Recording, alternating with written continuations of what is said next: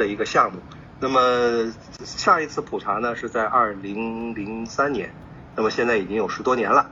那么这一块的话呢，这个整个的这个工作也都是一个全国性的工作。